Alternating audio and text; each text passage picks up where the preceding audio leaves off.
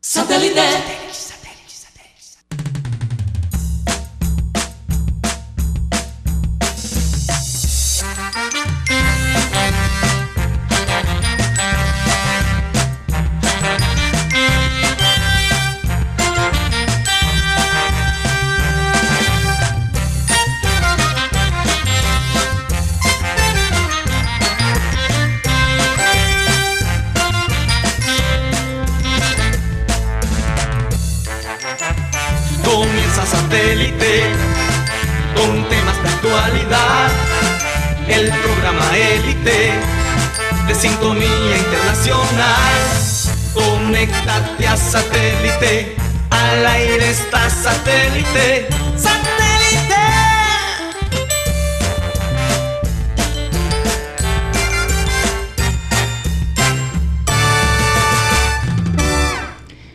Señoras y señores, bienvenidos a programa Satélite. Estamos transmitiendo a través de Sistema Cardenal 1010 AM. Un saludo especial para la gente de Ismael Fernández, para ese grupo que siempre nos da una bienvenida muy interesante. Bueno, eh, hoy es 29 de mayo del 2020. Ya, como quien dice, se nos acabó el mes. El 31 cae domingo, Domingo. y ya el primero comenzamos una semana más de cuarentena, que parece ser eh, se va a extender hasta el 7. Y me imagino que dependiendo cómo vayan las cosas, eh, se soltará la pita, ¿no? Si no, seguiremos hasta que las autoridades locales decidan qué es lo que, lo que hay que hacer, qué es lo que nos conviene.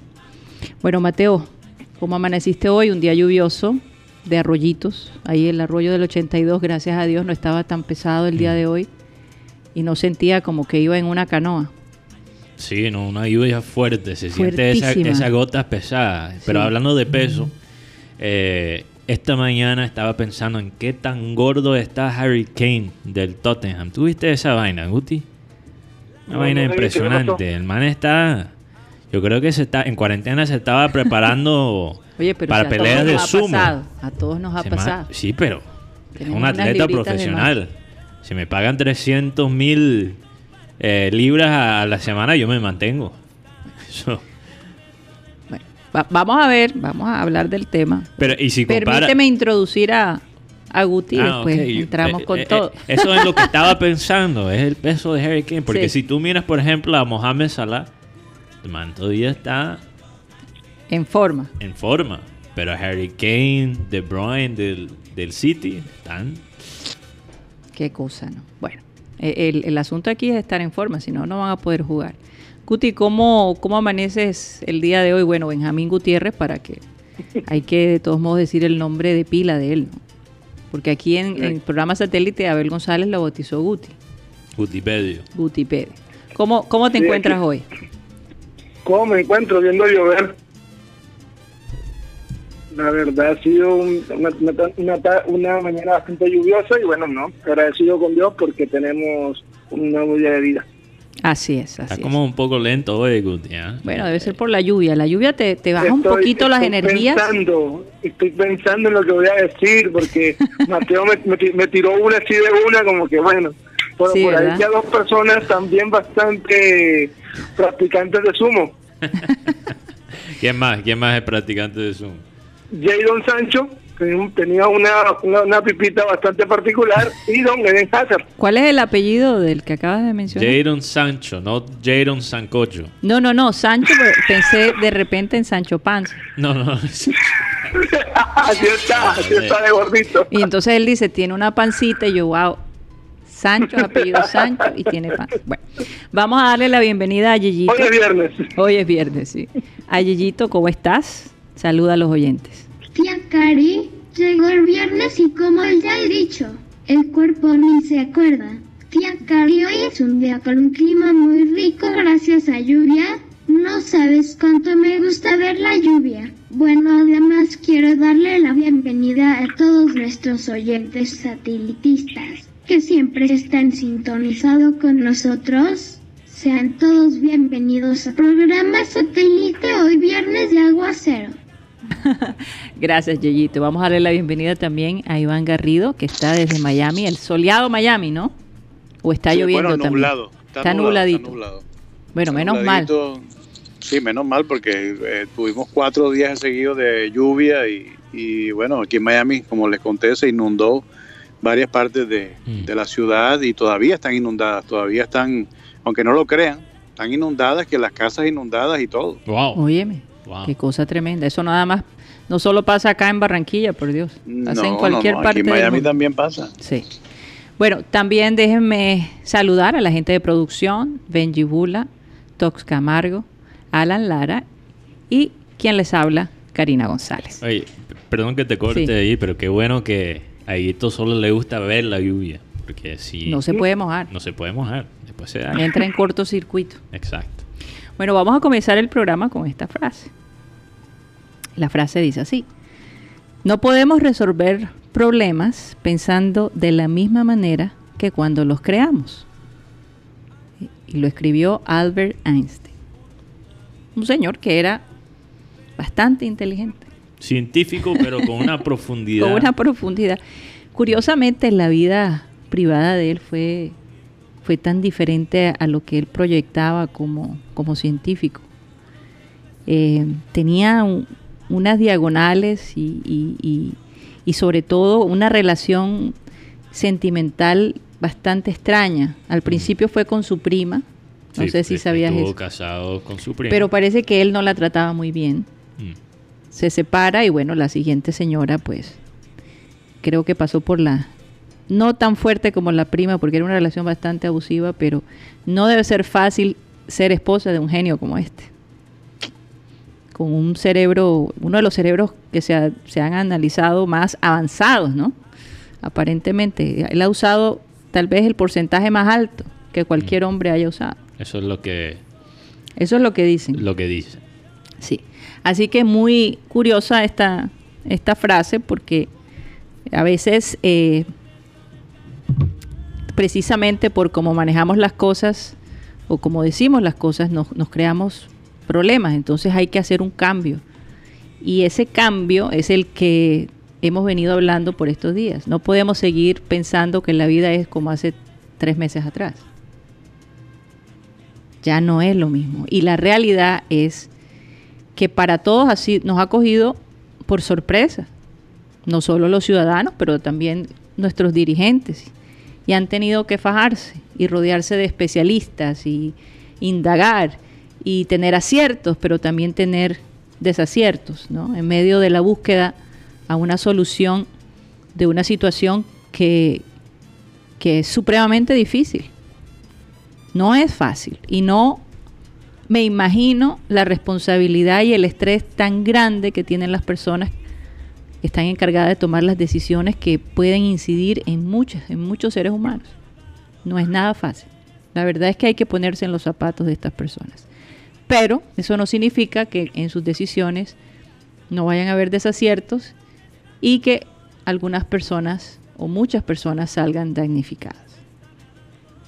No sé si queremos poner de una vez la entrevista, no entrevista, pero sí un mensaje, porque le hicimos varias preguntas al doctor Barreto, quien es radiólogo y ha estado con muchos pacientes del COVID. Sí. Precisamente a propósito de toda esta situación que se ha armado con las distintas clínicas acá en Barranquilla. Y él, pues desde el punto de vista médico, quiso compartir este pensamiento con nosotros y con ustedes los oyentes. Adelante, Benji. Eh, Te cuento algo, yo también tuve mis dudas en relación al procedimiento que se estaba llevando a cabo y como médico tomé contacto con gerentes de la clínica y con médicos que estamos tratando a los pacientes de COVID y, y me quedó claro el tema porque me explicaron que, o te explico, porque a nosotros nos llegó la notificación la semana pasada donde hay un protocolo para los pacientes que presenten alguna sintomatología que sugiera COVID o altamente sugestiva de COVID, porque estamos en una pandemia. Esta sintomatología incluye fiebre, eh, síntomas respiratorios, dificultad respiratoria. Entonces, hoy en día, muchos pacientes cuando ingresan a las, a las urgencias, así sea por otro motivo, pero que presenten dos signos o tres signos de esto, que sugieran que pueda tener un COVID, se les, se les ordena la prueba. Y mientras el resultado de la prueba llegue, ese paciente es considerado COVID y se aísla. Hasta ahí no hay ningún problema. Si el tema es que si la paciente, el paciente fallece en esos dos días en que no ha llegado la prueba, por orden del Ministerio de Salud, un protocolo, ese paciente se incinera y se, y se entierra o se incinera y se considera fallecimiento por COVID. Eso ya es una medida del Ministerio de Salud. ¿Cuál es el problema de esto? Que considero yo, porque todos nos equivocamos, nos confundimos, tanto médicos como la gente. Aún nosotros los médicos que recién nos estaban socializando eso, es por esa palabra. La alcaldía no socializa en la debida en la, en la adecuada medida las decisiones que están tomando. Si tú a la gente le explicas, la gente entiende. Si tú le dices a alguien que llega con un paciente por una infección urinaria, pero además tiene síntomas respiratorios, tú le dices, vea señora o señor, estamos en una época de pandemia, tengo la obligación de aislar al paciente y de ordenarle la prueba. Mientras uno de los diagnósticos presuntivos que va a tener es COVID. Cuando llegue la prueba, se determinará si es negativa o positiva y ahí recién eh, suspenderemos el aislamiento o lo continuaremos y dependiendo del cuadro clínico del paciente. Ahora hay otro problema. ¿Qué sucede? Si el paciente muere por alguna circunstancia, en ese tiempo entre que se le tomó la prueba y ella vuelve, que demora casi ocho días porque estamos muy lentos en ese sistema, ese paciente tiene que seguirse el protocolo COVID y el protocolo COVID indica que tiene que ser incinerado. Ok, esas son medidas del sistema de salud por el tema de la pandemia, pero el problema vuelve a lo mismo. Si tú no le explicas a la gente, esto se llena a desconfianza y a confusión, que finalmente fue lo que sucedió. Así es. Eso lo explicó el doctor Barreto, una persona que está muy enterada, eh, muy ligada a esto del COVID y entiende lo que está sucediendo. Entonces queremos aclarar que lo que se está diciendo de la gente, o sea, los hospitales básicamente clasificando ciertos muertos eh, como si fueran COVID para recibir dinero, eso es falso. Eso es falso. Pero la crítica de nosotros y también del doctor Barreto es la falta de transparencia en esta situación. Tenemos que estar anunciando estas medidas. Porque como dice el doctor, la gente, nosotros no somos estúpidos. Si eso se dice con tiempo, se- si se anuncia, la gente lo va a entender. Pero por no ser transparente, por no ser transparente, lo que, lo que pasó es que dejó espacio para la confusión. No, y a eso súmale la prevención que ya existe Ujú. en años anteriores. Es muy difícil pensar que en tres meses el sistema de salud de nosotros va a cambiar y que todo va a estar divinamente. ¿Verdad? Es muy difícil pensarlo. Entonces la gente ya ha vivido experiencias anteriores y frente a un caso como este donde ninguno de nosotros tiene experiencia, lo mínimo que se puede hacer con los parientes de esa familia es explicarle precisamente para no crear esta situación más grande de la que No, debería. y, y a explicar al público para que ya la gente sepa entrando a la, a la situación. Porque estamos Pero hablando, yo- estamos hablando que este es el manejo de los cuerpos de, personas, sí, exacto, De, de personas queridas, de familiares. O sea, Sí. eso, eso es un, un tema delicado. Entonces, simplemente decir que es noticia falsa y no reconocer el mal manejo de esta situación, para mí no es suficiente. Hay que escuchar, aunque no sea verdad lo que se estaba diciendo por las redes, hay que escuchar la historia de, de esta persona No, y aclarar punto por punto. y aclarar y aprender que la transparencia, ser transparente, evite estas, estos tipos de situaciones. Y como lo dijimos esta semana, lo que salen perdiendo son los doctores. Definitivamente. Porque ellos son los que tienen que dar la cara. Pero yo tengo una pregunta sobre el tema. Sí. Cuando se hace la prueba y, el- y la persona llega con alguna sintomatología del COVID, entonces lo aíslan solo o lo aíslan con, con, gente enferma del COVID. Bueno, fíjate, cuando el doctor Barreto habló, él dice que la persona es aislada o no es aislada. Es Cuando aislada. llega, es aislada, ¿verdad? Esa Sí, parte claro. no la sabemos. No la podemos contestar porque no la sabemos. Porque, Pero creo que uno creo que, no dijo tiene- que sí es no aislada la persona. cuando, cuando tiene, cuando presenta síntomas, es aislado hasta que llegue la, la respuesta. de- Exacto, pero me imagino que no la pondrán Eh, donde hay otros pacientes sí, con claro, COVID. Tiene exacto. que ser en un área como de espera, Sí, Sí, entonces... eh, área que es para pacientes que tienen que estar, con me posibilidad. imagino que eh, esperando la, la, la solución, pues. La respuesta. Sí. Exacto, y esto es lo que crea la confusión. No son, no son personas que fallecen ya después de salir positivo, son personas que están esperando lo- los resultados, porque la medida que hay es que si tú tienes síntomas, Tres aunque sean síntomas, dos o tres síntomas, Sí. te van a hacer la prueba para estar seguro, Claro. que tiene sentido. que tiene sentido. El problema es que no esperan los resultados, sino de que una vez se tiene que tomar las decisiones de qué hacer con el cuerpo de la persona. Entonces, es un poquito lo que dice el Ministerio de Salud y cómo las clínicas tienen que acatarse también en parte a lo que el Ministerio de Salud requiere. Ahora, fíjense que el ministro de Salud, ah, Fernando Ruiz, y el procurador general Fernando Carrillo estuvieron hablando porque hay una preocupación enorme por el aumento de los casos de COVID en el departamento del Atlántico. Estamos hablando que del 15 al 26 se duplicaron los casos y que todavía hay 2.200 pruebas pendientes. Muchas de ellas a lo mejor van a salir negativas, pero muchas podrían salir positivas y no lo vamos a saber hasta dentro de 10 días, que sería alrededor del 7 o el 8 de, junio, ¿no? Entonces, eh, imagino que por eso también se extendió eh, la cuarentena para darle paso a que, a que estas pruebas tengan curso y entender el número real que hay eh, aquí en, en Barranquilla y en, y, en, y en el resto del departamento del Atlántico. Pero ya decidieron mandar una comisión interdisciplinaria que venga acá a Barranquilla y juntos con los alcaldes de los municipios entender cuál ha sido los manejos de ellos y por qué se ha aumentado de manera tan brusca los contagiados. Entonces, definitivamente hay algo que no está no está funcionando o que no se está haciendo.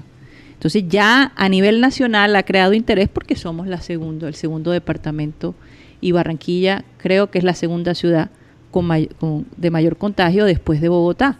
Sí. Entonces, no hay duda que es preocupante. Y tampoco, aunque no sea verdad lo que se ha dicho, eh, lo que se, lo que se llamó noticias falsas, aunque no sean verdad, no le podemos culpar a las personas en tener las dudas sobre los costos de servicio, cuando ya en otras cosas hemos visto que los, los, los- los gobiernos se han aprovechado de la situación, ¿verdad?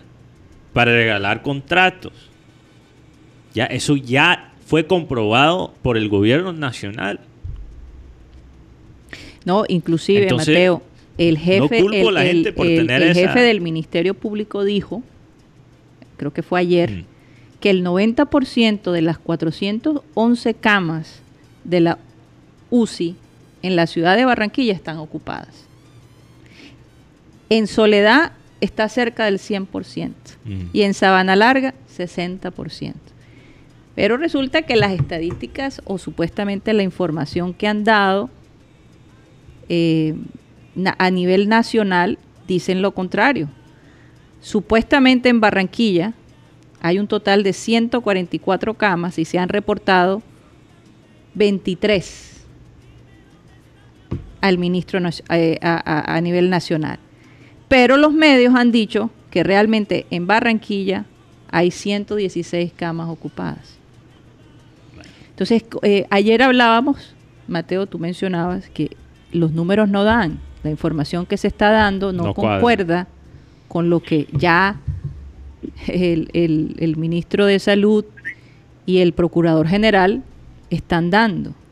Entonces, hay, hay- hay allí algo que, que no cuadra y, y que sinceramente me alegro que este comité de interdisciplina eh, disciplina venga acá a supervisar y ayudar porque no podemos pretender que no lo sabemos todo. Debe ser que algo no está, no se está haciendo bien. Nadie tiene la verdad pelada. No. sí.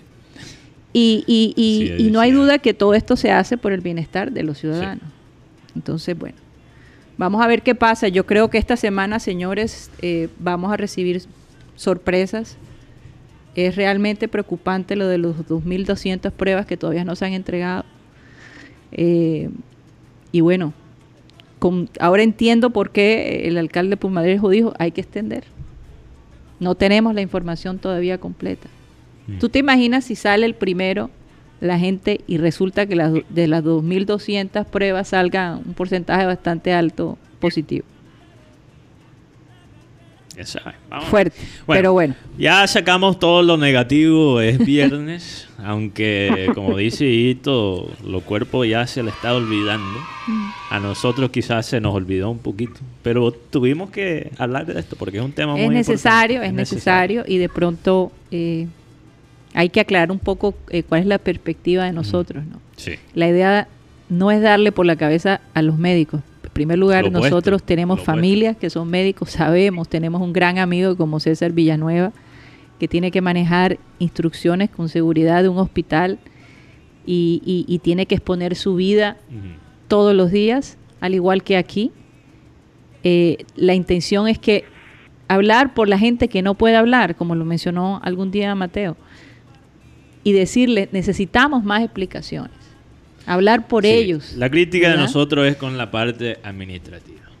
Bueno. Definitivamente. Oye, eh, esta mañana vi- leyendo el periódico, eh, nuestro querido Julio Comezaña eh, le montó una tutela al presidente de la República.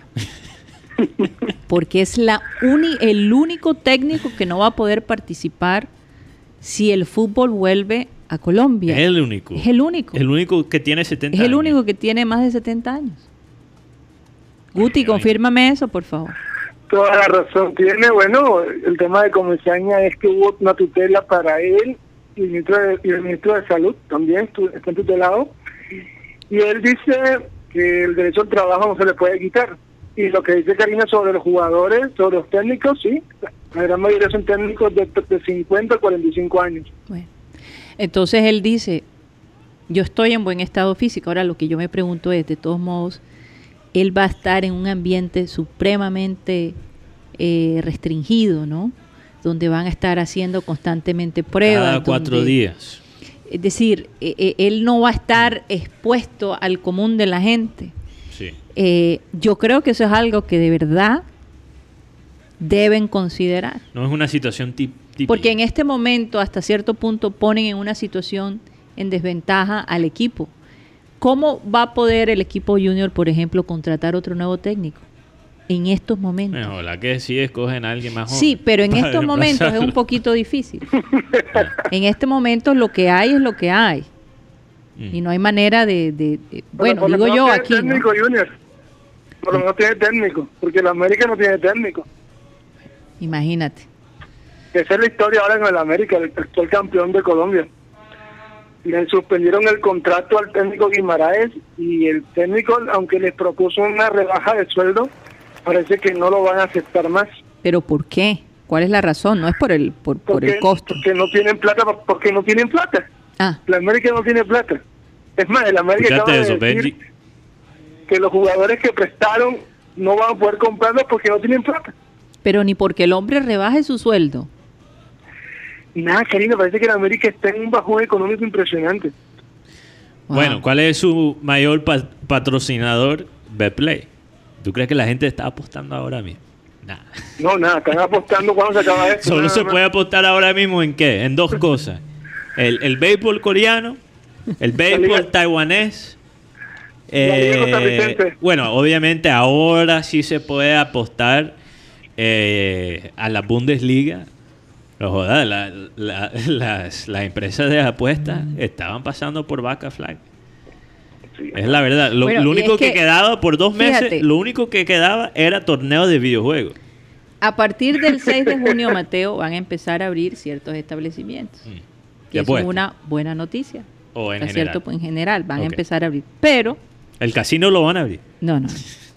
Pero hay unos que definitivamente no se van a abrir por ahora, no tienen una fecha y precisamente son los bares, las discotecas, lugares de ocio, entretenimiento, De ocio. de juegos de azar, de apuestas, De apuestas. de billares, Ok, casinos, los casinos. Los casinos se van a abrir. bingos y eh, además eventos, por ejemplo, que requiera grandes cantidades de personas, por ejemplo, conciertos y todo este, Ah, ese entonces, tipo de cosas. Nada de eso. Nada de eso. Nada Ah, yo pensé que me estaba diciendo que todo eso iba a abrir. No, eso Ya por ahora. Es más, mira, los gimnasios, las piscinas, los Mm. spas, los saunas, eh, no, no se van a poner, y por ahora los, las playas tampoco. Entonces, eso no lo sabemos hasta cuándo va a estar. Pero sí parece que algunos eh, almacenes van a, van a poder abrir siempre y cuando pasen todas las pruebas que tienen que tener, toda la, la parte de la bioseguridad y así pues les darían el permiso para abrir sus puertas. Oye, aquí Cristian B, un oyente de nosotros que nos escucha todos los días. Pero yo sé quién es Cristian B. Cristian B. Tú lo has hecho famoso con... El necio, El Cristian necio, B. sí. Pero tengo que explicar a los oyentes Ah. radial que quizás no lo conocen. Ajá, Un oyente que siempre entra por las plataformas digitales. sí. Aquí dice viernes de encalete o tarde hori- horizontal. ¿Qué significa una tarde, Tarde horizontal, o sea, dormir todo el tiempo. Ah, dormir todo el Sí. tiempo. Estaba pensando en otra vaina. Ya estaba un Bueno, poco eh, eh, preocupado. eh, tú podrías prestarte para Mm. pensar muchas cosas. Con, ok. Bueno, ahí. Tarde horizontal puede ser bastante sugestivo. Bastante sugestivo. Saludos a Cristian. No sé, ¿qué, piensas tú, Iván? Cuéntame. No, qué- Iván, Iván se va a reconectar con nosotros. Ah, ok, tuvo un pequeño Sí. ahí percance. Ok. No, Bueno, quiero quiero que. Iván nos diga qué, qué, qué, qué piensa él. Sí. Además, parece que el Tesla Ajá. oficialmente llegó a Colombia hace poquito. O sea, hay que hacerle esa No pregunta. puede ser. Yo me imagino que un Tesla en la calle de Barranquilla sale volando después de, de ir si- encima si de un hay- hueco, si una hay, piedra. Si hay Ferraris aquí, todo, Bueno, Maserati y, y todas las, las marcas más famosas. pues, Eso sí. Tesla. Tesla realmente es un carro bastante común en los Estados Unidos. Se ha vuelto bastante común, entre comillas, porque Sí. eh, Bueno. de todos modos no eh, es tan barato. ¿no? Entre comillas. Es un- Sí. Todavía es un carro bastante eh, costoso. Bueno, a- a- antes de ir a comerciales voy a repetir aquí el, el número de satélite Por que favor. es 307 16 0034 307 16 0034 Lo pueden escribir ahí. Y bueno, nos, nos encanta esa conversación con los oyentes. También un feliz cumpleaños a Jesús Lara, que cumple el 31 de mayo. O sea, Ah, un feliz coge cumpleaños para él. Está en, él está en si usted Está en, en- en el Magdalena. en Magdalena. Un Saludo saludo, para él. especial para él. Bueno, y Yeyito les tiene un mensaje a los padres. Muy importante. Adelante, Yeyito. Tía Cari, siempre es bueno recordarle a nuestros oyentes que deben estar muy pendientes con la lluvia y los arroyos. Recuerden, papitos, que deben estar atentos a sus hijos. Con ese mensaje nos vamos a un corto comercial. Estamos de vuelta a programa satélite que se transmite a través de Sistema Cardenal 1010 AM.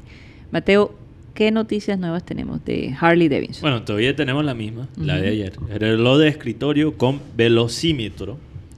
Lo dije bien, velocímetro. Reloj metal cromado de escritorio, estilo velocímetro. Para que te sientes ahí en la moto, en el moto cuando estás. En la mota. Eh, En el moto, en la moto.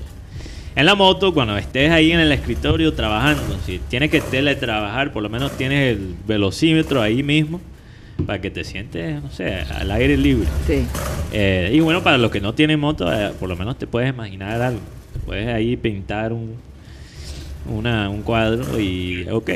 Bueno, ahora el precio está en 171 mil pesos. Antes estaban 228 mil. Tremendo descuento. Les recuerdo que pueden hacer el pedido a través de la cuenta de Harley Davidson eh, de Instagram, que es arroba HarleyBAQ. Les recuerdo que esto es Harley Davidson R, o sea, oficial. Esto es No es Harlito Davidson, esto es Harley Gu- Guárdame el Davidson. mío, guárdame el mío. Ya no se te te voy a también te voy a guardar eso, el bolígrafo. Vas a tener, ya, ya cuando llegues a Barranquilla, ya cuando se abren los viajes y van Ya va a ser pronto, bueno, Bueno, tres meses. tres- todavía falta, todavía falta bastante. Sí. Pero, y también pueden contactar a Alejandro Lara al 33-674-9912. 33-674-9912 por WhatsApp. Así es. Bueno, ¿y quiénes son los oyentes más eh, inquietos el día de hoy? Bueno, si tienen quejas con la lista, acuérdense. Ahora no puedo decir que la culpa lo tiene Lady Bolívar, porque ahora me da la lista Alan Lara. Entonces, Ay, Acuérdense que nos puede escribir al número de satélite 307 y 16 0034 si tienen quejas con Alan Lara y yo les doy sus datos de, de sus redes. Ahí le Se lo mandas allá. Eh, exacto. Bueno, saludo para eh, Belanit González, Cristian Villar, Francisco Arias, Naye Lupe, Ana Camargo, Frank Rivera, Pedro Pico también. Bueno, ya mencioné a Cristian B, el necio, Enrique Martínez, Leibar Bola, Wilson Tapiero y Camilo Madriaga. Un saludo que él. Camilo sí está ya, ya está un poco mamado de, de este tema del, del coronavirus. Entonces Sí, él, él sí. dice ya es viernes, tenemos que ya Sí, pasar sí, la sí. página. Yo estoy de acuerdo. Vamos a, ahora a cogerla más sí, suave. sí, definitivamente. Apúntele bien. Pero bueno, siempre la primera media hora como que hay, hay, hay mucha información que dar y... Sí. Pero sí, Sí, el, viernes, razón. el viernes debe ser de Corona Birra. De con- Oye, Oye, para ti, ¿qué es una tarde horizontal, Iván? Una tarde horizontal. sí, Wow. al- u- un- Tiene, mucha, tiene muchas. Se connotación. me vienen varias cosas a la mente. Pero bueno, una tarde horizontal puede ser una tarde de, de, de Netflix. Acostado Ah, en la cama Netflix. viendo Netflix. Como dicen. O, o una tarde romántica también, Bueno, ¿por qué no los dos? ¿verdad? Una tarde romántica. Romántica. Muchas veces empieza después un poquito de Netflix. Como la Una frase tarde inglés. romántica horizontal. Dios te- de un momento estás metido en, en cuál es cuál es el con Kevin Spacey Eh, ¿Cuál? ¿Tú estás hablando de...? de, de- la carta casa de las cartas cómo, cómo es la vaina que yo sé Eh. que al, al le gusta La casa de las cartas, creo que sí, se casa de las cartas así se House of Cards. Sí, ¿Cómo? la casa de las cartas, de Casa House de of. Cards. o casa de House of Cards o Juego de Tronos o, o, o qué más Eh, podías estar viendo Juegos de Tronos y después haciendo tu propia escena de Juego de Tronos después Oh my God. Oh, Ma- Mateo Gueidos. así empieza la vaina hay una frase en inglés que es Netflix y chill chill es como relajo. No, como, sí, exacto. Sí, como un relajo. relajado, relajado. pero, pero no es tan relajado, es doble sentido. Netflix y vamos a hacer una vaina. Oye, esa palabra chill a veces cae mal cuando tú le dices chill. Sí, es como, como- cálmate. no, como chill es cógela como suave. cógela suave. Es más que tú, cógela suave. Sí, Bueno, hay un género de la música electrónica que se llama el chill mix. Así Es es. una música electrónica bastante suave. Vamos a ver qué pasa. Oye, yo me imagino que ustedes los viernes no quieren saber nada que dijo la Di Mayor, ni, ni, qué está pensando, porque bueno, aparentemente eh, estudia tres sistemas de campeonato para el torneo colombiano. ¿Cuáles son los torneos que No, yo quería preguntarle a, a Guti Si él podía si él adivinar. podía, eh, de qué se está tramando la Di Mayor por estos días, ¿no? ¿Quién se está tramando la Dimayor? Bueno, la Dimayor es como esa casa de apuestas donde paga el mejor postor. En este momento, Dimayor le ha dicho a Win a Winmax, al famoso Winmax, le ha dicho, vamos a hacer una, una cosa, necesitamos que tengamos varios varias sedes. Y dice, dice, dice Winmax, nosotros pagamos un dinero por tantos partidos y no nos van a rebajar ni un poquito. ¿Qué está pasando aquí? Que Winmax y Betplay, perdóname la coña, en este momento nosotros nos, nos decidimos un poco de un, un número de partidos, no, pa- no cumplen con eso. Así que parece que lo que viene para los jugadores colombianos es bastante complicado. Sí. Podríamos tener totalmente 35, casi 40 partidos en 5 meses. Wow, 40 partidos en 5 meses, dices tú. Sí, Mm. miércoles, domingo, miércoles. Miércoles, domingo, miércoles. ¿Cu- ¿Cuántos partidos en cinco meses? Cu- 40. 40 partidos en cinco meses. Bueno, pero es que 40 llevan... partidos en, en la fase regular, más lo que son la parte de playoff, casi 50 partidos. Pero Sí, Guti, ¿tú no incluyendo que- cuadrangulares y, y finales. ¿Tú no todo crees- eso, todo eso. ¿Tú no crees que después de estar por lo menos cinco meses sin, sin jugar, los, los jugadores van a entrar con todo? Con todo. Sí, pero el tema Oye, de las pero lesiones va a ser muy, muy fuerte. ¿qué- Bueno, y, ¿A si- qué y le quién sabe si en un verdadero estado físico, esa es la otra. Pero mi pregunta es, ¿a qué, ¿a qué le tiene miedo a Comesaña de dirigir desde la casa? Porque eso Pasa le... que no va a poder, pasa que no va a poder ni siquiera hacer las prácticas en, en- en los entrenamientos. A eso se refiere.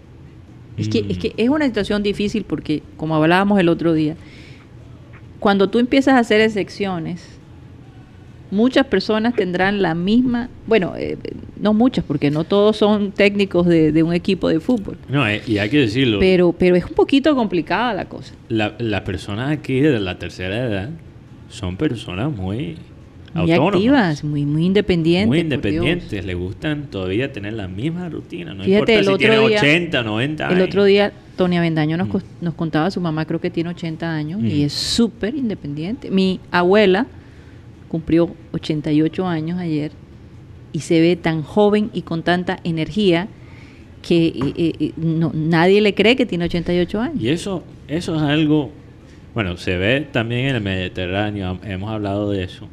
También, pero, pero yo comparo, yo que viví casi toda mi vida en los Estados Unidos con la gente gringa. Hay muchas excepciones, pero la gente gringa cuando llega a la tercera edad no, ni siquiera quiere salir de la casa. O Bueno, sea, no, hay un grupo de no, gente no, que y- le encanta viajar. Y no solo eso, el mundo. no solo eso, o sea, básicamente se vuelven dependientes de otras personas, mientras que la persona aquí sí le gusta sentir que está haciendo sus propias cosas.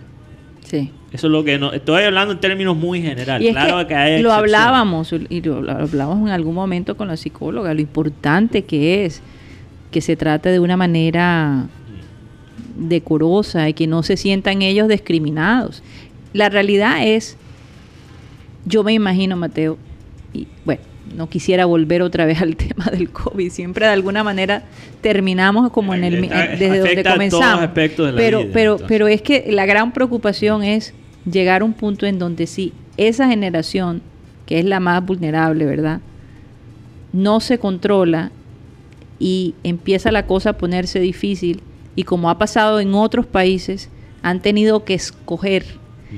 entre la gente de mayor edad versus la gente de menor edad y muchos se han ido por la gente más joven. Entonces, eh, tal vez están evitando, evitando que la cosa se complique porque a esa edad lo más probable es que utilicen muchas de las camas de la, de la UCI, ¿verdad? Por, por, por, por la edad, en fin, por, Sí. por- porque se requiere un poco más de, de tratamiento. Entonces, Sí, pero el caso, el caso de Comesaña sí es...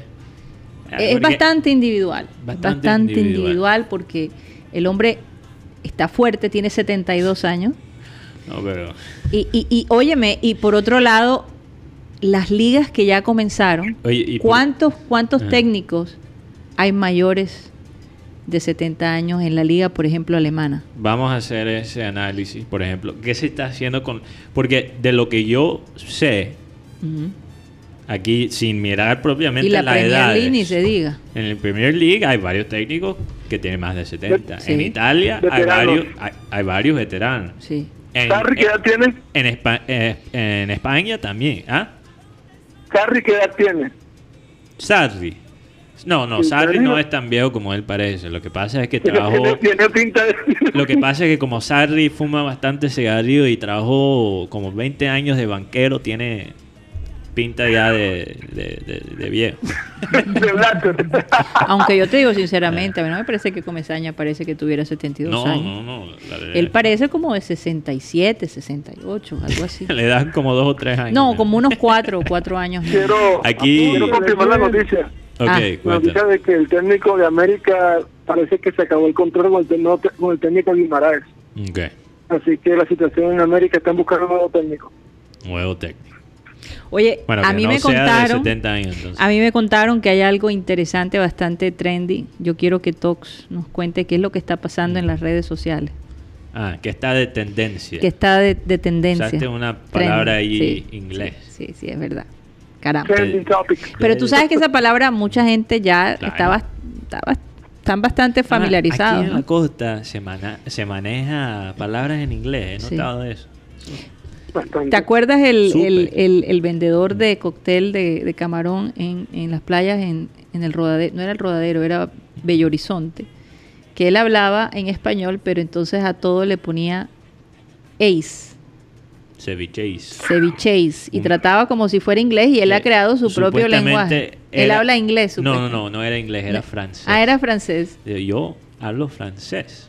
Ah. Vendéis mis cevicheis y pero me no pueden... suena francés, suena más como inglés. Claro. El corteréis de camaronéis. Eh, cam- camaronéis. Y él te habla el, número de, el número del señor era 666. Por eso terminaba todo en ace. Ah, wow. Oye, pero Por sí, eso yo no volví a comprarle camarón. Sí, yo sí. A mí sí me dio un dolor de estómago de tres pisos. Eh, bueno, que nos cuente. Dos, ¿qué es lo que está pasando en las redes sociales? ahora? ¿Cuál es el último, el último chisme? Si, si hay chisme en las redes, tiene que ser la Valdiri. ¿Cuál es el último chisme? Bueno, como ya lo dice Mateo, la Valdiri siempre protagonizando los puestos número uno de, de esto de las redes, de lo más trinado, de lo que más se dice. Y es la que está de protagonista en el día de hoy porque pues ha tenido muchas acusaciones y muchos de sus seguidores la están tildando de estafadora porque la influencer eh, ha prometido eh, ayuda, regalos, etcétera a sus seguidores, pero dichos regalos nunca le han llegado a las personas que la siguen. ¿Y qué ha dicho? Pero ha dicho algo, exacto. ¿Cuál Sí. es su defensa? Bueno, ella dice que ella está mandando todo, que supuestamente revisen, que los que, que los correos están allí, que ella tiene sus pruebas, que ella ha llamado supuestamente y que tiene un representante que se está encargando de llamar una por una a las personas ganadoras, pero también las personas ganadoras dicen que no las han llamado, que no les ha caído el dinero o el, o el regalo y pues nada, pues nada eh, en sí ha pasado. Entonces las personas ya se están como cansando de eso y dicen que siempre protagoniza en las redes, que siempre dice algo y ahora último que no cumple e intimida a sus seguidores. Wow. No, no, no, no puedo juzgarla porque realmente no sabemos qué hay detrás. Eh, Además, Hay- quizás hay- hay- hay- hay- pueden haber dos teorías, ¿no? Una, que definitivamente ella no está mandando los regalos y otra, que alguien quiere dañar su imagen y ha creado toda esta situación. O por la pandemia. También se ha no tenido, bueno, el correo, debe. el correo o los domicilios, porque esto es a nivel nacional, ¿no? Me imagino. Ella tiene Sí, seguidores por todos lados. Sí, y, lo, y la otra cosa es que ella se está aliando con otros influencers y pues están prometiendo regalos, mercaditos y, y pues nada, los otros influencers tampoco se reportan y, y no dan la cara. O sea, supuestamente la cosa quedó en el limbo. Bueno, yo me imagino que van a empezar a investigar esto. Eh, yo no entiendo por qué en esta época, y no, yo no sé si es costumbre de ella hacer eso, de regalar cosas. Eh, Muchos hacen esto para. Sí, para atraer más Sí. seguidores y, y- y yo, yo lo Sí. puedo entender, pero, pero, pero ojo, porque eh, eso es como jugar con un, con un arma de doble filo Sí. porque eh, la- las redes sociales son tan volátiles, ¿verdad? Tú, tú hoy puedes estar en el top top o arriba, en lo más arriba, y mañana por el piso, como le pasó a la, a la Talepa Colombia. O sea, eh, es esa fama que depende de, de la efervescencia y cuando se acaba, se baja y si no tiene fondo, no se mantiene. Andy Lo Warhol. que pasa es que esa, efer- esa efervescencia te, te produce que, que tú quieras hacer cosas que tú crees que te van a salir bien y resulta Sí. que no, que se te voltea la arepa y no sale bien. Así es. Oye, Andy Warhol dijo que en el futuro todo el mundo iba a tener sus 5 segundos de fama. Ojalá, ojalá que fuera 5 segundos. O yo he tenido Sí, más. Porque, porque ahora hay gente Puede que... durar años. Hay gente que debería... de- se, se hubiera... eh, Hubiera sido mejor que se, que se quedaran con 5 segundos y todavía siguen siendo famosos. Porque nosotros mismos caemos en esa trampa.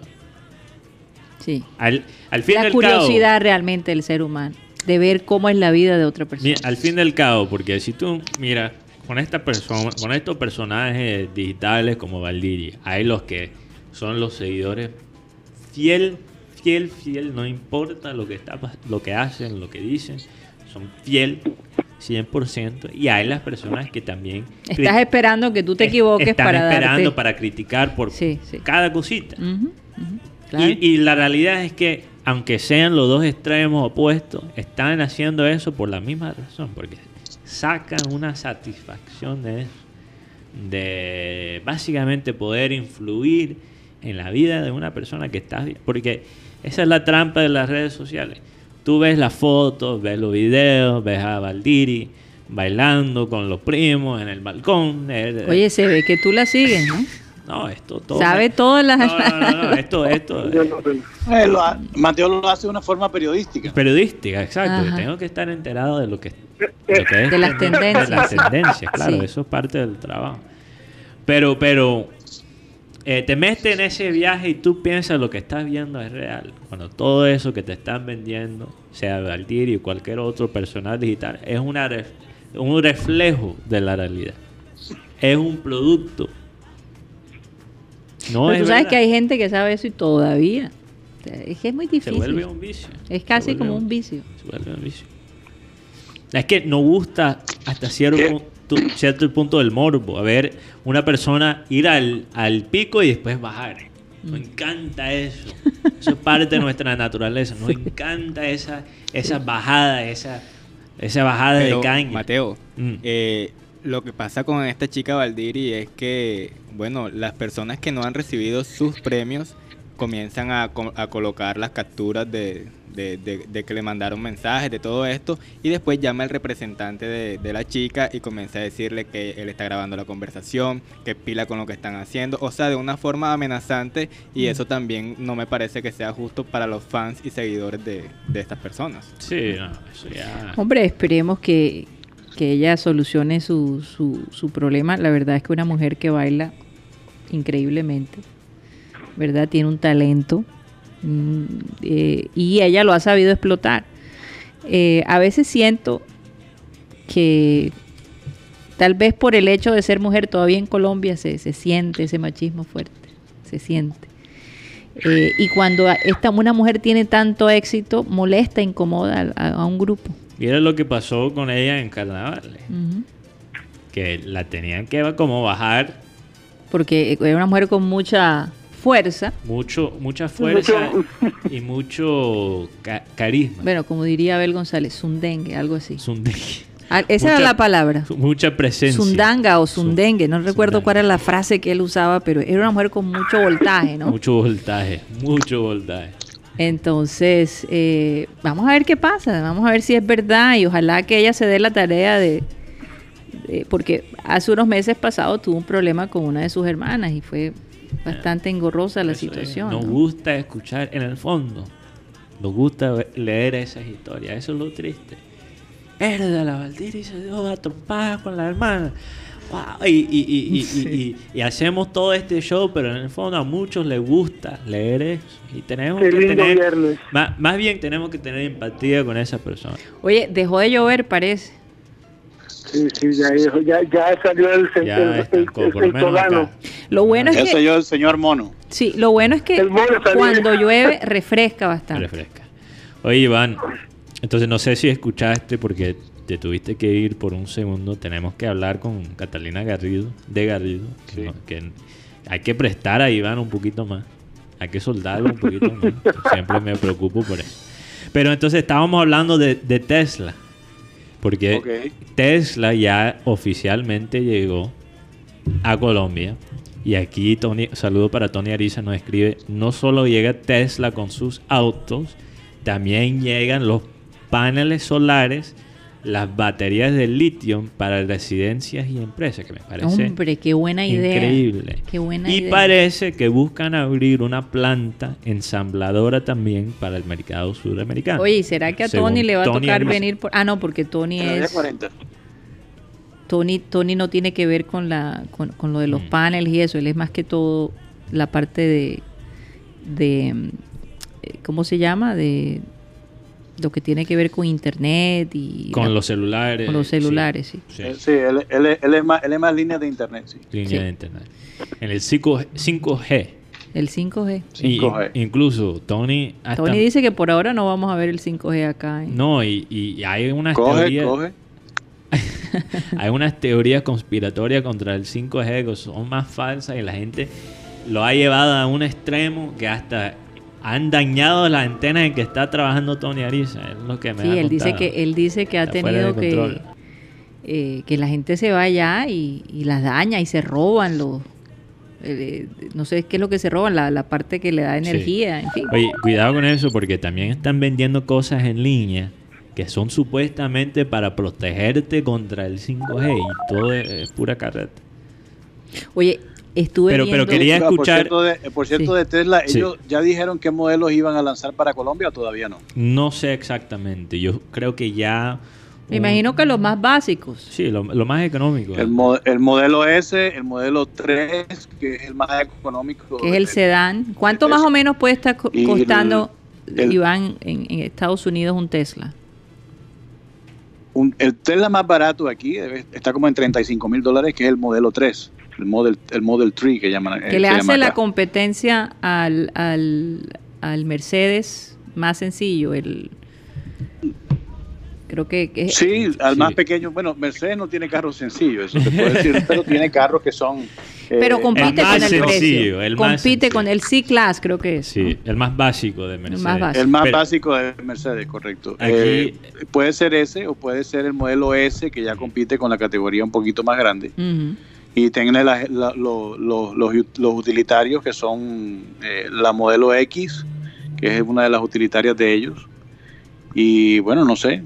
Y mi Cybertruck no llega, man. ¿Qué vaina? Oye, pero ¿cómo manejaría? Oye, ¿tú te imaginas el carro ese, el, el, el que parece un tanque de guerra?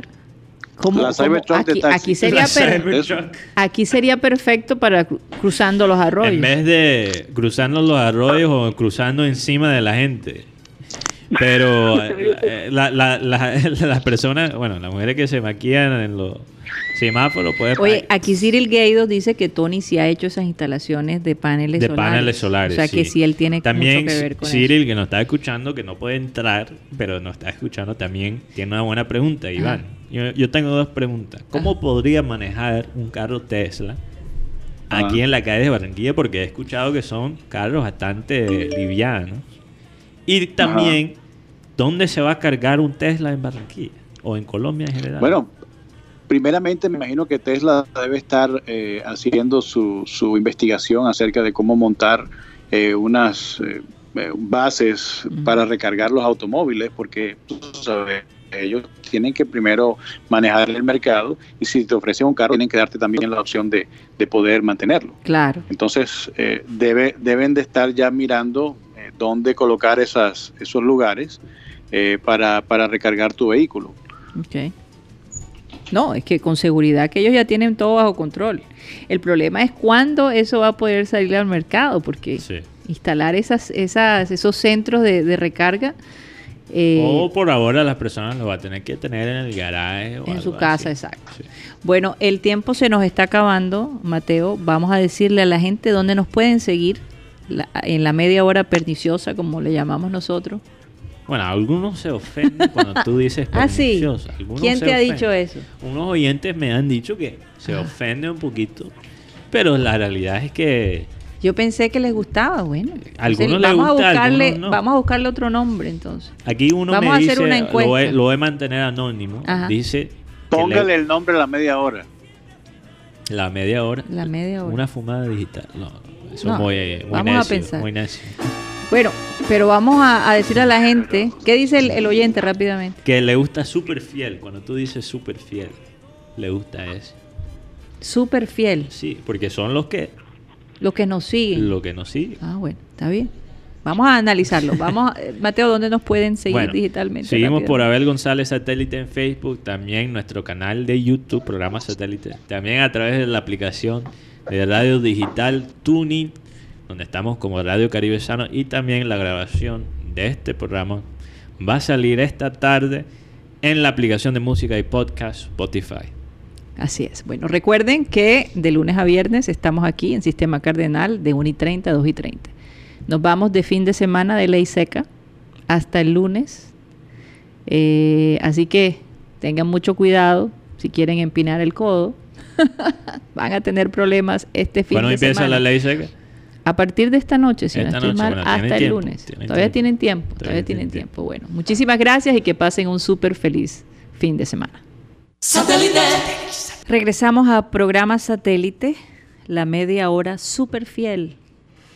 A mí me gusta más pernicioso. Me gusta más la media hora. La media hora súper fiel de nuestros oyentes más fieles. No, es muy sano. Sí, muy ¿verdad? sano. Muy sano. Perdicioso. Pernicioso. Bueno, vamos a, Por a- pernicioso. propongan nombres y ver cómo le ponemos a esta franja del programa eh, que es 100% digital. Oigan, eh, ayer estuve jugando con mi nuevo juguete y me van a disculpar, pero era algo que había querido desde hace rato. Pero tienes que aclarar cuando dices juguete, por Dios.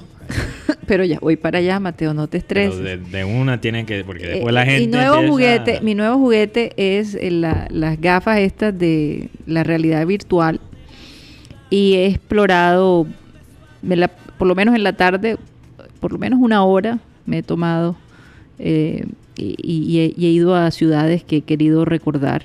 Mm. He podido caminar por sus calles eh, y es- realmente emocionante. Es, es una experiencia eh, especial, te conmueve, ¿verdad? Y, y incluso intenté en un tanque de, lleno de tiburones, porque mm, de- soy muy nerviosa. Estar, yo nunca he podido bucear por eso, porque me causa muchísimo temor. Entonces Mm. quería ver cómo se podría sentir, bueno, de una manera no Virtual. virtual, pero no, no hay comparación, ¿no? Obviamente. Hay, hay cámaras de estas mucho más eh, avanzadas que de verdad te hacen sentir como si tú estuvieras en, en el lugar. Eh, creo que hay un cuarto verde y bueno, hay, hay ese tipo de, de- sobre todo hay- en Asia, en Asia hay es- ese Un tipo cuarto de- verde. un cuarto verde, un cuarto verde. ¿Qué he dicho yo? Oye, enseguida las mentes de ustedes ¿qué dice empezaron a verde? volar. No, un cuarto verde, porque acuérdense cuando se hace croma, mucha gente no lo sabe. eh, todos estos noticieros que ustedes ven con unos sets fantásticos, mucho la mitad es croma, pintado de verde, donde se proyecta una imagen y se ve como si est- fuera parte del ambiente, ¿no? Entonces, Entonces me eh, estás diciendo. yo, te digo, ese es un regalo tremendo para el Día del Padre. No es muy barato, pero Realidad virtual. sí. Yo, yo le dije a Karina que ella lo debe traer al estudio y que nos dé ahí un. Pero, pero Una no demostración. sé, que- imagínate, ¿qué, qué les puedo mostrar? Si eso es algo no, como tú tan te pones la individual. gafa para que muestre cómo funciona y tú ahí no, no vas describiendo cómo es el, el viaje. Hombre, Una a pregunta co- para, Mm. para Karina y Sí. sus gafas. Cari, este, cuando uno se coloca las gafas y está en interacción con otras personas, uno crea un avatar o, o No, no, no, no, no ve estás- con- no con las interactúa. personas y Esta- se le ven las gafas y todo eso. Estas que yo tengo, tú eres, tú eres una persona más de- del grupo de personas que están alrededor tuyo. Pero tú no interactúas con ellos, no. Eh, no llega hasta allá, ¿no? Eh, eh, Ahora. hay muchos, hay muchos, eh, digamos, centros de, de realidad virtual donde ya tienen todo el escenario y donde Sí, o, o tú sabes, cosas es en la mucho más avanzado, para sí, para caminar, para cuerpo. tocar, en fin. O, o incluso la- los lentes con un control de videojuego. Así es. Eso también es una combinación que se ha visto. Ahora, Sí.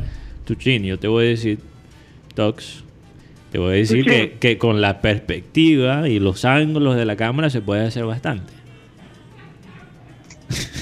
Una pregunta. Eh, Eso- pero que él está pensando es la, en No, la eso- interactuación. Mm, Exacto. Está pensando en el ángulo, está pensando en el ángulo. Yo no digo que vas a sentir nada y ni, vas a- ni es una interacción física, pero con los ángulos y- se, se puede quizás usar la imaginación. Ay, Hola. O sea, yo pregunto porque, ajá, ¿qué tal que estemos en un mundo paralelo o algo así como un avatar y nos encontremos con una persona o alguien que nos guste y, ajá, interactuar, darnos besitos y todo eso? Ay, No, no, no, Dios. o sea, Hasta allá no llega. El, cuarto verde, el cuarto verde es paralelo, sí. No, hasta, hasta allá no llega la realidad cosa. virtual, la realidad virtual aumentada. Aumentada, exacto. Exactamente. Ahora, Ahí- eh, eso, Tony. ah, ya está ¿Cómo ahí? Tony. Dios mío, ¿y esto ¿Cómo qué les es? ha ido? Tony, Saludos, ¿cómo estás? Tony. Bienvenido. Muy- muy- igualmente a todos y a todos los oyentes. Cuéntanos, Eh, cuéntanos un poco No, sobre. miren, Sí. estaba escuchando atentamente de lo de la realidad virtual. Eh, acuérdense, la realidad virtual, el punto es engañar al cerebro. Sí. Claro. y, y están tratando de hacer de que eso llegue a ser tan real como si fuera real. Eh, tengo un amigo que está envuelto en unas investigaciones aquí en Caltech, Pasadena, y ellos están trabajando con activación ultrasonido y activación sensorial de algunas áreas del cerebro Mm. y eso puede y eso tiene unas aplicaciones innumerables tanto en medicina como para tecnologías y realidad virtual. Sí, por Ellos ejemplo, pueden- incluso los psicólogos, eh, los psicólogos a veces utilizan este tipo de tecnología para ayudar a las personas a superar ciertas fobias o ciertos temores, traumas, sí. Exactamente. Sí, eso es eso es una, algo que está interesante y, y el desarrollo, digamos que está en sus inicios, está apenas en el, en el proceso de, de acomodarse. Por algo la realidad virtual que nosotros vemos a través de- del equipo como el que tú tienes, Sí. te hace sentir que estás caminando por, por un bosque, por una ciudad, y ves todo de una forma tan especial que, que- que es como si tu cerebro sintiera que estás ahí. Sí, y hasta cierto punto, y por eso lo, lo quería, pues soy una persona bastante inquieta, me gusta viajar mucho, es la, es la verdad.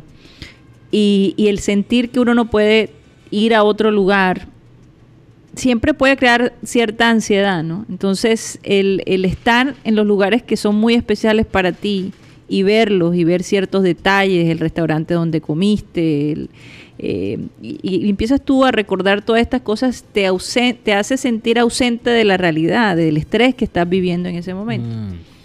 Eso es Entonces, por eso para mí ha sido una terapia muy eh, in- muy interesante, la verdad.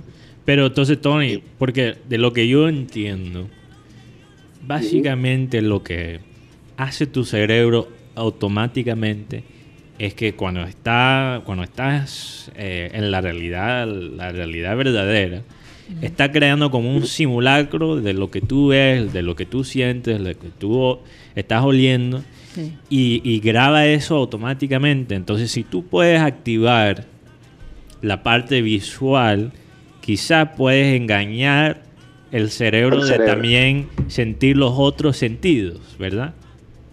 Claro que sí. Y, y acuérdate, tú para eso necesitas múltiples mm, partes sensoriales de tu cuerpo. Mm, La piel, el olfato, el tacto y pues tu, tu paladar, ¿no? Sí. Y, y a través de frecuencias tú puedes hacer que esos centros de comando que tiene el cerebro para el tacto, tu olfato y tus y tu y, y lo que es eh, lo más distinguido que es el sabor, Sí. tú lo puedas activar con esas con esas señales. Y eso es lo que están tratando de hacer ahora mismo los científicos.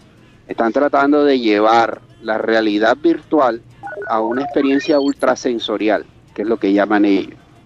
Sí, y, y realmente ahora esta tecnología eh, necesitan empujarla un poco más por la situación que estamos viviendo. Ya lo hemos hablado, incluso Apple dijo que le está metiendo eh, muchísimo tiempo a la realidad virtual porque se puede presentar el caso de que ahora hayan conciertos virtuales, de que ahora hayan eh, partidos de fútbol virtuales, o sea, Sí. muchos eventos virtuales que no vamos a poder de pronto estar eh, de manera presencial. Porque, bueno, y tiene sentido, quizás no es tan difícil como la gente cree, porque, por ejemplo, si tú estás pasando, vamos a decir que estás en un mall, y estás pasando, y, y de pronto sientes un olor a un perfume, Ujú. y es Mm, el, el mismo perfume que usaba tu ex. Y de pronto se te vienen todas esas imágenes, esos Sí. momentos, sonidos, otros, y, y de pronto por un olor sentiste Tienes todos los una- sentidos en ese. emociones. sí, Exacto. así es. Entonces yo me imagino. O una comida, o Una comida. comida. Una comida. ¿Cuántas veces hemos pasado por algún lugar en donde puedes sentir, por ejemplo, a mí me gusta mucho la comida mediterránea y, Mm. y sientes esos aromas eh, a especies, a, a pez, a, a- a- a, no sé, a todos esos sabores que ya tú has probado y te hace recordar cuando estuviste en algún lado de allá, o en Exacto. Italia, o en... e- Es algo que ayuda a que tu experiencia, o cuando estuviste en un estadio, Exacto. todas esas cosas ayudan a que todo tu experiencia virtual se haga más real, Sí. que tu cerebro pueda verla más real. Incluso hay veces que tú estás viendo una imagen y de un plato específico y tú puedes imaginar el olor el olor. y, y- sientes visual. el olor eh, O- desde o- el punto de vista O mental. un sabor que te recuerda a algo que comiste de niño. Sí. Yo siempre recuerdo esa escena en, en la, la película animada de Disney, era Ratatouille. Ajá. Que muestran, Ratatouille. sí, que muestran el, criti- el que está como criticando la comida ajá. y de pronto se come la comida y, y se transporta a su niñez cuando él era niño y, y la mamá cocinando el mismo el mismo plato eh, Sí, sí. es el Eh, poder El del- ratatouille, ese era el plato, el sí ratatouille. rat- ratatouille es el plato sí. Sí. Oigan, ustedes no sé si se han dado cuenta, pero todo esto de la pandemia ha traído un impulso y una aceleración de todos los avances tecnológicos Sí, Sí. claro. en todas las áreas. Sí, en en, todas las en áreas. todas las áreas, especialmente en las telecomunicaciones. Sí. Yo, yo por ejemplo, aquí en este, eh, en el campo en que yo trabajo, estoy viendo que está cambiando los planes de la empresa, están cambiando el, el- eh, y la fuerza de cambio viene porque ha salido nuevas competencias. Eh, ya ustedes saben pues que se unió T-Mobile con Sprint. Sí. Este están al tanto de, de los progresos que está haciendo Tesla, de Tesla con su red Starlink a nivel espacial que va a ser de alta velocidad. Sí. Incluso es posible que mañana se lance finalmente el dragón, ¿no? sí el Dragon Crew Exacto, el, el lanzamiento de la Dragonfly el sábado creo que va a ser. Dijeron 30, o sea, mañana. Y si no, Mañana, sí. el domingo, 31. Exacto, sí, por las condiciones climáticas. Algo por qué esperar este- el fin de semana. Yo, yo de verdad estoy esperando ese eso y el desde- fútbol alemán Sí. No, yo, yo exacto, eso es, hay, este fin de semana hay una cantidad de cosas que ver, porque yo tengo ahora mucho contacto con mi hijo que está trabajando con esto del desarrollo de software y altas tecnologías, y hay cosas que uno dice, caramba, ya van por ahí, y uno no se, expli- eh, se, se explica cómo todo lo que es de infraestructura que hemos estado montando en, a través de esta pandemia se ha llevado hasta el máximo sí en Estados Unidos y creo que eh, eh, pueden ustedes certificarlo con los amigos que tienen aquí. La mayoría de la gente se volcó ya no al trabajo en oficina, sino al trabajo remoto. Sí, claro. Eh, el, el crecimiento de la, de la de tráfico a través de las redes de internet se triplicó, cuatriplicó y sigue creciendo Sí. a niveles exponenciales. ¿Ya comenzó el, Eh, el, el 5G? En la tecnología 5G se está tratando de implementarlo más rápido. Sí, Antes teníamos pensado hacerlo con small cells, la llaman las celdas pequeñas. sí. Le metieron una pata al banco, olvídate de las celdas pequeñas, eso sale muy costoso y no, no es tan eficiente. Ahora estamos haciendo las celdas macro más, mucho más grandes, con implementación de nuevas antenas, antenas que son condensadas, que tienen dentro de la misma antena 6, 4, 5, 6 antenas más, y se le pueden añadir 12, 14 radios a una sola antena. Imagínate. Es- es- eso, eso incrementa la capacidad de conexión. y, Y, pues, sí y el nuevo... Aquí en Colombia se anunció que ahora finalmente, qué bueno que se está haciendo esto, pero el, el- el mismo gobierno va a invertir en la digitalización, que se dio a hacer Claro. mucho antes, pero por lo menos lo están haciendo ahora.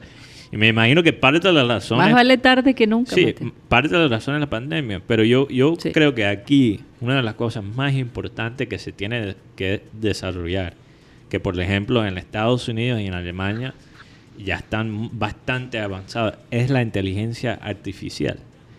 Y la, la persona piensa, quizá cuando piensa en la inteligencia artificial se imaginan a, a las películas de Terminator, ¿verdad? Que hay esa, esa, esa, computadora eh, mala, ¿verdad? Que, bueno, y, y- todas la- las películas de, de la ficción eh, científica, de sci-fi. Pero la Bueno, la automatización, automatización también es, eh, eh, la inteligencia artificial es automatización. Exacto. Y, Todo lo que puedes hacer automático. y nos ayuda a crear modelos para precisamente para cosas como esta pandemia. Eh, un exfutbolista, Esteban, Esteban Granero, Ajá. que bueno, jugó para el Real Madrid, eh, jugó para eh, QPR, un equipo en Londres. Ahora está Estuvo jugando. en el Madrid, pero no jugó. Sí, o sea, estuvo en Madrid, no jugó mucho, pero ganó título. Eh, Oye, ganó título. Sí, con Arbeloa. Sí, él, él todavía juega, está... Sí, con Arbeloa. Él- Como él- conejito Saviola. Exacto. Ese mismo. Él, él estuvo ahí eh, chupando banca, como dicen por ahí. Como Mourinho. Sí, pero él ahora se dedica básicamente a una empresa que él montó en España. Él todavía juega fútbol en la tercera división, pero él se dedica a esta empresa que es completamente enfocada a la inteligencia artificial. Ahora, la empresa de Esteban, Esteban Granero estaba más que todo enfocado en la parte de deporte, pero cuando empezaron a, a notar los primeros casos en España, eh, la, eh, la empresa básicamente cambió su enfoque temporariamente para ayudar Temporalmente. a España. Temporalmente para ayudar a España a crear estos modelos. Sí. Pero, por ejemplo, en Alemania, una de las razones que Alemania pudo manejar el- el- la pandemia tan, de una forma tan eh, eficaz Sí. es porque ya tenía la inteligencia artificial preparado para crear los modelos. Entonces ellos ya estaban listos.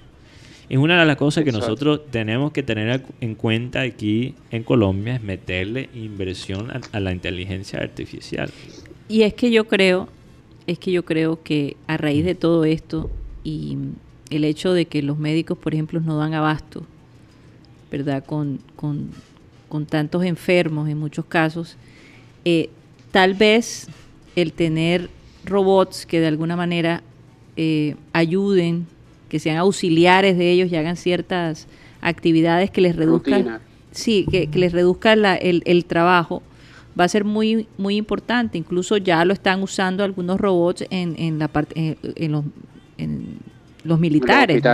¿no? y en las guerras.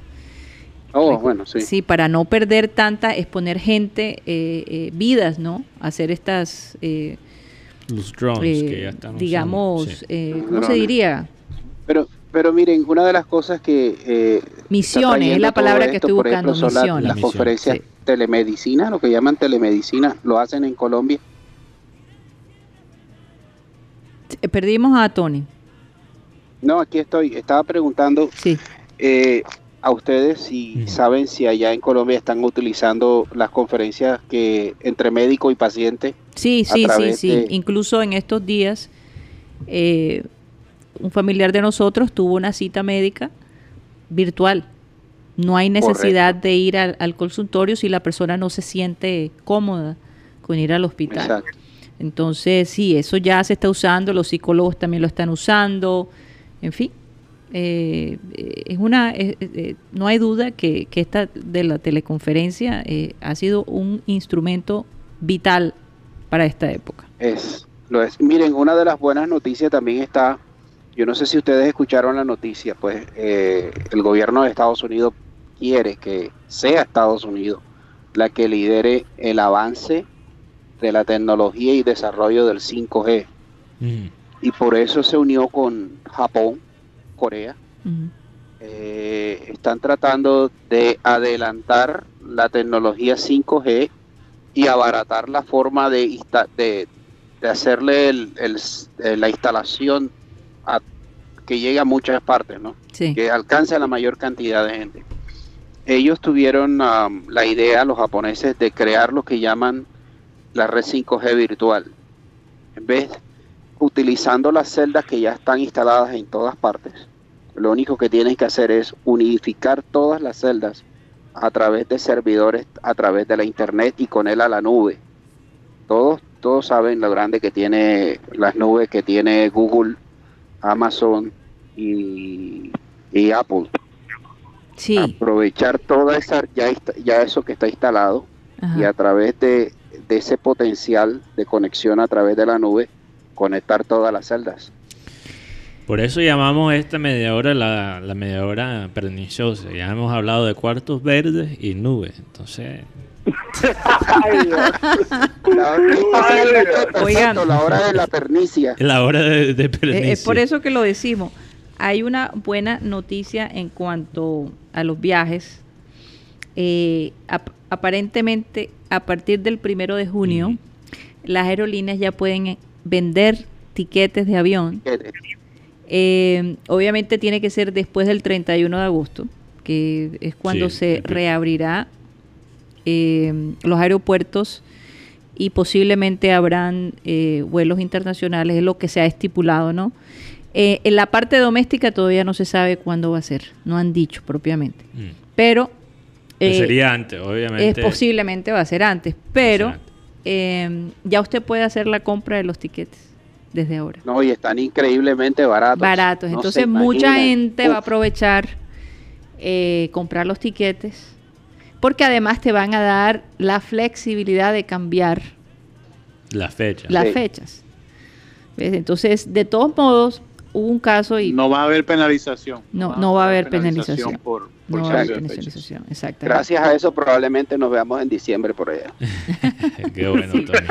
Los que quieren venir en diciembre es la mejor época para comprar los tiquetes porque los que están de. Estados Unidos para acá por el precio, porque es que en diciembre normalmente los tiquetes son costosísimos. Y, y- y se dice que ya en diciembre las cosas van a estar.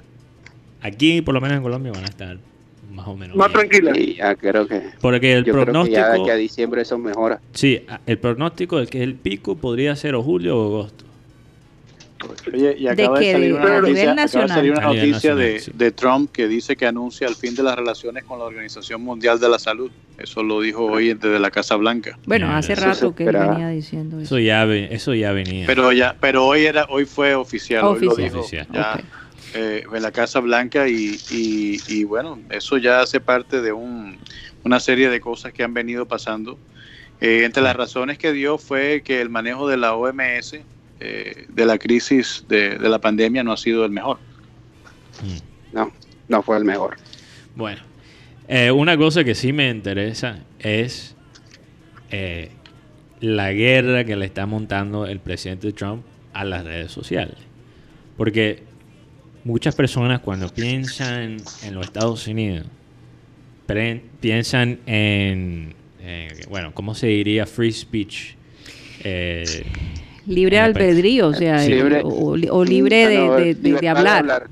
Libertad de expresión. Libertad de expresión. libertad de expresión. Libertad de expresión. Y Caramba, que se me olvida a veces. la- le encanta expresar libremente. Eso, Sí. eso es algo de, es parte de la cultura. Y Trump está, yo creo que usando qui- quizás esa imagen para enfrentarse a las redes sociales, porque él dice, según él, que lo están censurando, porque Twitter puso en un tweet que él mandó, que aparentemente es falso, puso una clarificación, una fuente donde la gente puede ver lo que es verificado. Ahora, esto es un tema bastante delicado porque técnicamente, aunque tú puedes entrar y escribir lo que quieras en Facebook o en Twitter o en Instagram, técnicamente eso no es eh, eso no es público, eso es privado. Lo que tú escribes, ¿verdad? Está sujeto a normas. Exacto, está sujeto a normas, a las normas de la empresa y lo que ellos escogen, Claro. el criterio de ellos, incluso figuras políticas. y Twitter era, Twitter era, Twitter era el, el micrófono número uno de Trump. sí, el micro- y, y de muchos, por ejemplo, y ya por muchas, eh, en muchos movimientos sociales, por ejemplo, hay, ya hay mucho antes que políticos lo usaban, lo estaban usando para protestas y, y Sí, organizar. sí, la parte social. La parte social ha influido, la- ha sido una- la aplicación más, eh, importantes en, la- en la- los últimos 15 años. Para crear conciencia. Para crear conciencia y también crear ¿no? Y para eh, denunciar, maldades. porque a través de, de esa red se han denunciado abusos. Sí. Sí, claro. Bueno, el más reciente fue el del el caso policíaco este de Floyd. Memphis, que ha creado, El el exactamente, que ha creado, Floyd. Sí. Y incluso creado te- mucho. Terroristas antes el de- usaban. el del reportero de CNN. Sí, eh, el día de ayer. El de esta mañana, Sí. sí. Bueno, Entonces- él estuvo lo- aparentemente algo interesante eh, que, que comentaban los mismos presentadores de CNN cuando leí el artículo y era que habían dos reporteros, un afroamericano y otro eh, Blanco, eh, blanco. Habían dos equipos. Habían dos equipos. A los, al que estaba, el reportero que estaba, eh, el, el blanco, que era Sí. eh, a ese con ese no se metieron. Le pero toda la, la- la credenciales, atención, y exacto. Él bien. explicó y ningún problema. Al que se la dedicaron fue al afroamericano. Entonces yo digo, No, es afro-latino. o afro-latino, él es ¿verdad? afro-latino, él es latino, todavía- imagínate. Eh, no le dieron una verdadera explicación del por qué, simplemente que porque no estaba en el lugar que debería estar y aparentemente la misma policía lo asignó a ese, a ese lugar. No, y el gobernador de Minnesota se tuvo que disculpar y todo y decir que básicamente que él, el gobierno Oye, no se pero- debe meter pero con la la, gente prensa. se está No, sí, el quejando pre- por el que maltrato de los el policías. CNN llamó.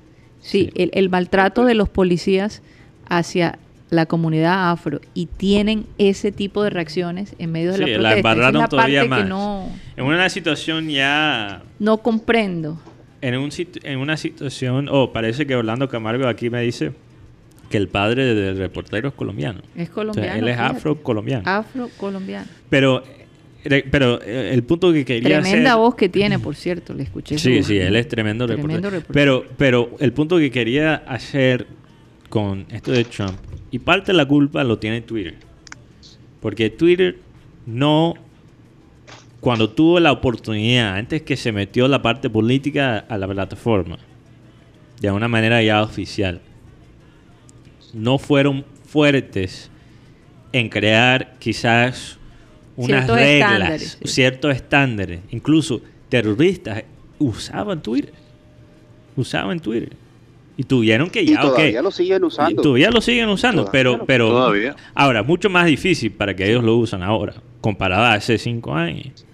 Pero por, te voy a dar un ejemplo. Tú sabes que en esos videos donde mataron a la gente y todo, eso salía en Twitter. En Twitter, sí. La, la, la vaina más o sea, difícil. Entonces, como ellos no fueron tesos al principio, se dejaron de cierta manera manipular.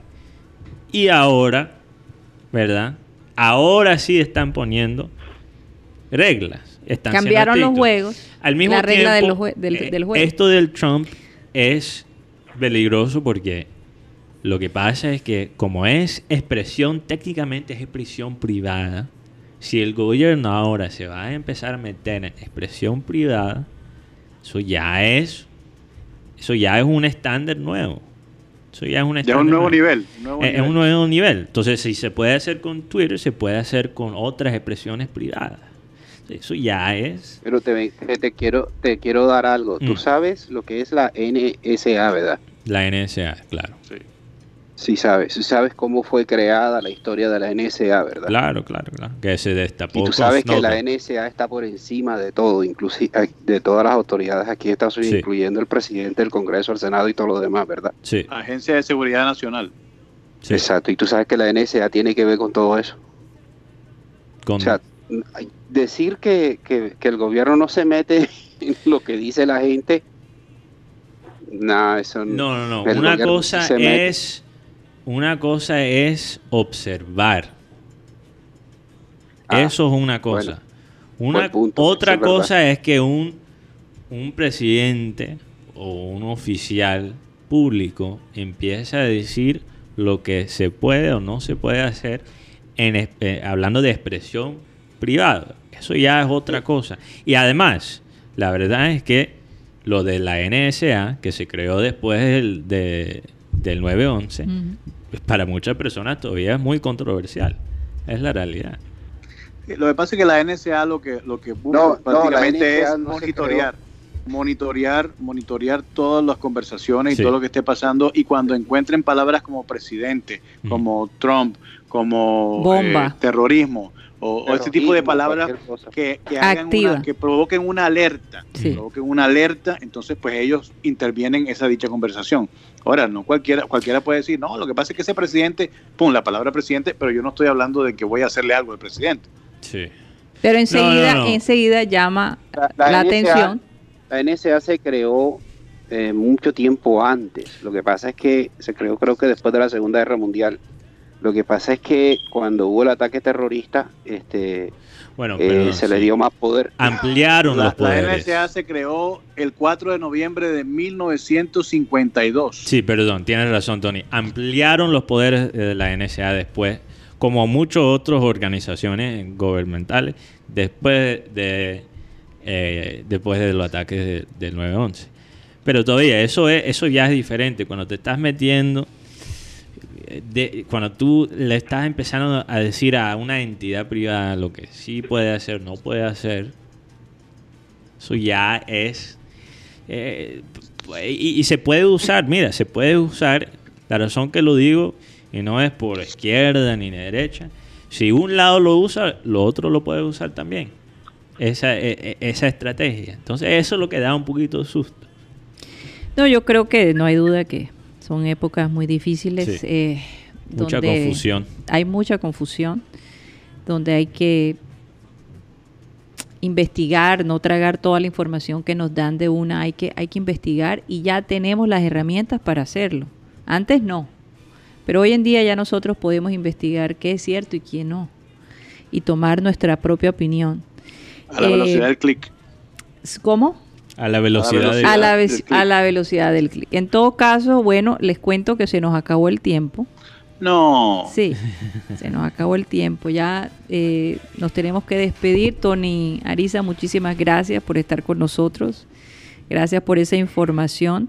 Yo me imagino que de todos modos las cosas en California, bueno, tu fin de semana no debe ser tan tan de, de- de tanta cuarentena como el de nosotros, a no ser que lo decidas hacer así, porque No, ya ustedes tienen trabajar. bastantes opciones. Las Vegas.